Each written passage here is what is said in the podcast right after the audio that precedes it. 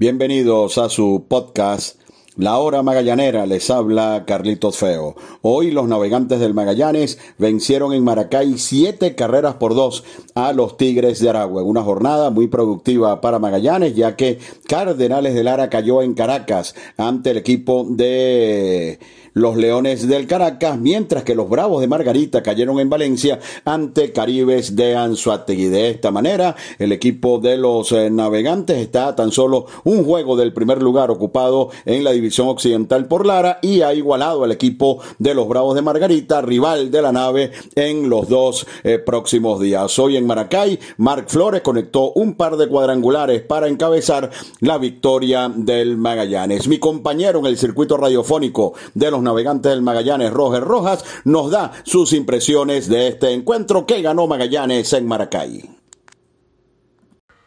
Muchas gracias, Carlos. Un placer saludar a toda la afición del podcast La Hora Magallanera. Hoy, importante victoria para los navegantes del Magallanes, quienes iniciaron la tercera semana de campeonato con una victoria, siete carreras por dos ante los Tigres de Aragua. Muchas cosas que destacar en el picheo, sobre todo lo de Wilfredo Oscam convirtiéndose en el primer abridor del equipo turco luego de 10 encuentros en llevarse la victoria, luego de trabajar por 5 entradas, permitir 4 imparables y ponchar a dos rivales. No permitió carreras en esta actuación, la segunda de la campaña para él. Solo tuvo un inning donde permitió que le batearan de manera contundente fue el inning número 3, donde Yasmani Guerra iniciaba con un imparable al jardín izquierdo, pero luego Hernán Pérez también con una línea fuerte hacia la segunda base, donde Anthony Pereira pudo completar e iniciar una doble matanza. Ramón Cabrera y Roel Santos le conectaban también de manera fuerte, imparables al jardín izquierdo, pero el lanzador derecho pudo dominar a Edwin García y acabar ese ataque en ese tercer episodio. La defensa del Magallanes ayudó a lo largo del encuentro a sus lanzadores y es que trabajaron para cuatro doble matanzas, tres de ellas en los primeros cinco innings, ayudando a Wilfredo Boscán para así completar lo que fue su primer triunfo del año. En el aspecto ofensivo, los Tigres no pudieron batear sino hasta el octavo inning, donde anotaron dos carreras ante el lanzador Eli Jiménez, quien realizaba su primera salida este año. Francisco Butop trabajó por una entrada, José Martínez un tercio en blanco y Edgar Ibarra por dos tercios, también sin permitir carrera. La ventaja que tuvo el Magallanes desde el segundo episodio le ayudó a Carlos García poder trabajar con estos lanzadores quienes no han sido muy frecuentes en esta temporada y poder descansar a lanzadores como Jorge Rondón, Anthony Vizcaya, eh, también Brandon Quintero, quien ha empezado a ser fundamental en el relevo luego de dos grandes actuaciones, y el propio José Martínez, quien hoy trabajó por un tercio de labor y quienes han sido los lanzadores más destacados del Magallanes. Nos vamos al segundo inning, y es que Magallanes comenzaba con su gran bateo oportuno e iniciaba Reinaldo Rodríguez con un boleto para luego robarse la segunda almohadilla. Luego un gran turno de Mar Flores también conseguía las cuatro malas y así tener hombres en primera y segunda para que eh, viniera a batear Carlos Pérez, quien ha estado chocando muy bien la ola en los últimos encuentros. Luego de un gran turno de muchos picheos, conectado imparable para así traer la primera carrera en las piernas de Reinaldo Rodríguez. Seguidamente, Anthony Pereira de gran jornada de tres imparables, conectaba un doble y así traer la segunda y tercera carrera en ese episodio seguía el bateo del Magallanes y Gabriel Noriega traía la cuarta carrera con el tercer imparable consecutivo del equipo turco y así ya poner ventaja de cuatro carreras por cero.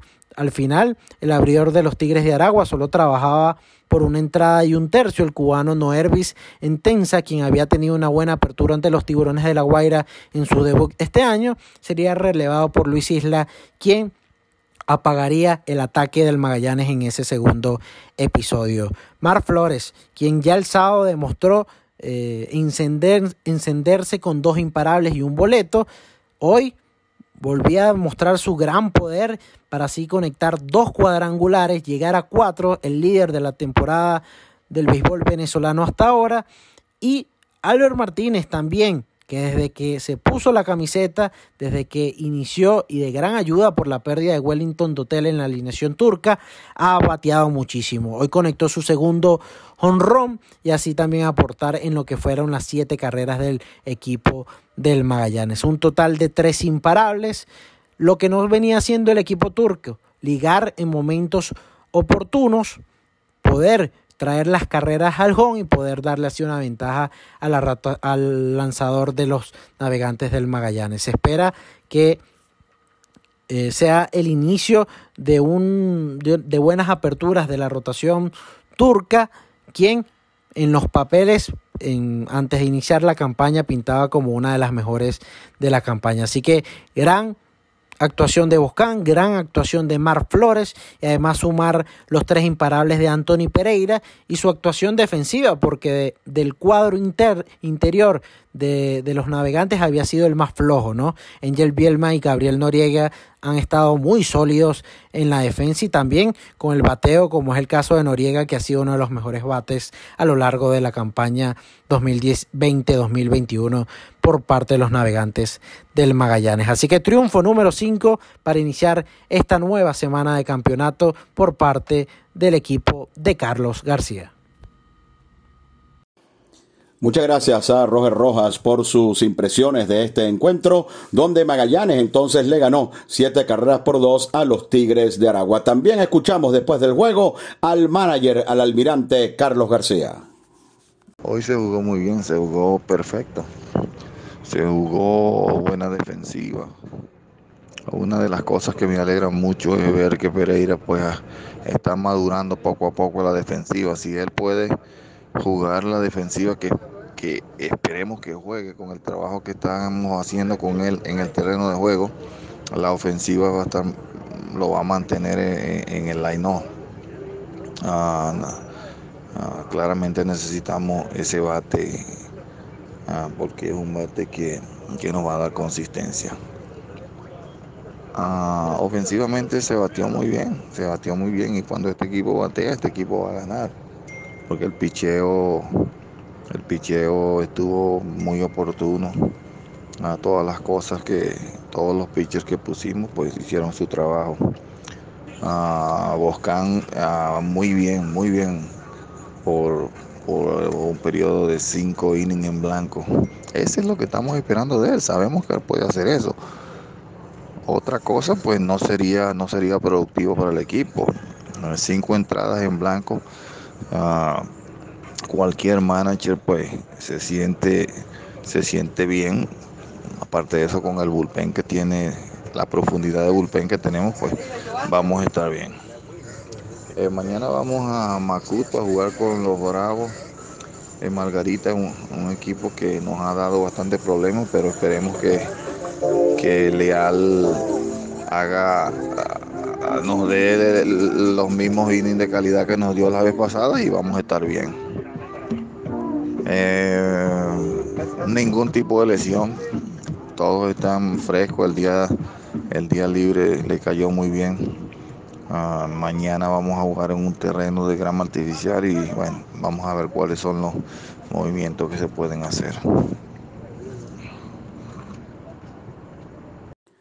Ahí escuchamos al almirante Carlos García y sus impresiones luego de la victoria de la noche de hoy en Maracay. Por cierto, la gerencia del Magallanes anunció la contratación de dos jugadores cubanos, Jordan Manduley, un veterano infielder de 35 años de edad, ya con 1167 hits en la serie nacional cubana. Vamos a ver de qué manera Manduley puede traer su calidad a la Liga Venezolana de Béisbol Profesional. Su única experiencia fuera de la serie nacional cubana, son un par de temporadas en la Liga Independiente de Canadá, así que también será un reto para Manduley vestir la camisa del Magallanes. Y un jardinero, Jorge Luis Peña, también viene de la Serie Nacional Cubana, está metido en una muy buena temporada, nueve honrones y 30 carreras remolcadas en la temporada 2021 del béisbol cubano. Presumimos que pudieran entrar uno, un cupo libre que aún tiene el equipo de los navegantes del Magallanes